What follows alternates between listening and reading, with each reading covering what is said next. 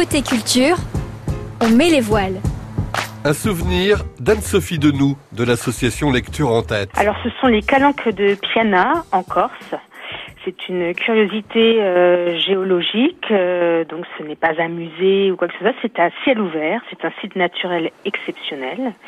Et en fait, ce sont des falaises de roches euh, rouges qui tombent dans la Méditerranée. Donc c'est absolument surprenant. En fait, quand on y arrive en, voiture, on tombe sur sur ces calanques au milieu de, du maquis corse, et sont une petite route étroite entourée de ces roches rouges, de ces falaises de roches rouges.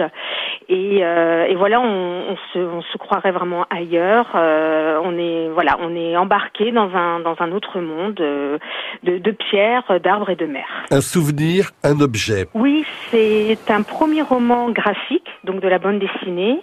C'est l'accident de chasse signé par deux Américains euh, qui sont David L. Carlson et Landis Blair. C'est un roman graphique qui est paru il n'y a pas très très longtemps et c'est inspiré d'une histoire vraie. Euh, c'est une histoire qui se déroule à Chicago en 1959 où le petit Charlie, 11 ans, se retrouve à vivre avec son père aveugle euh, suite au décès euh, de sa mère. Et pour Charlie, son père a perdu la vue à la suite d'un accident de chasse, comme ça lui a tout le temps été raconté. Mais le jour où un policier sonne à leur porte, le père choisit en fait de révéler à son fils la véritable raison de sa cécité ainsi que son passé. Donc c'est un roman noir, euh, mais et aussi très poétique. C'est un, il y a une force dans le dessin. tout est en noir et blanc.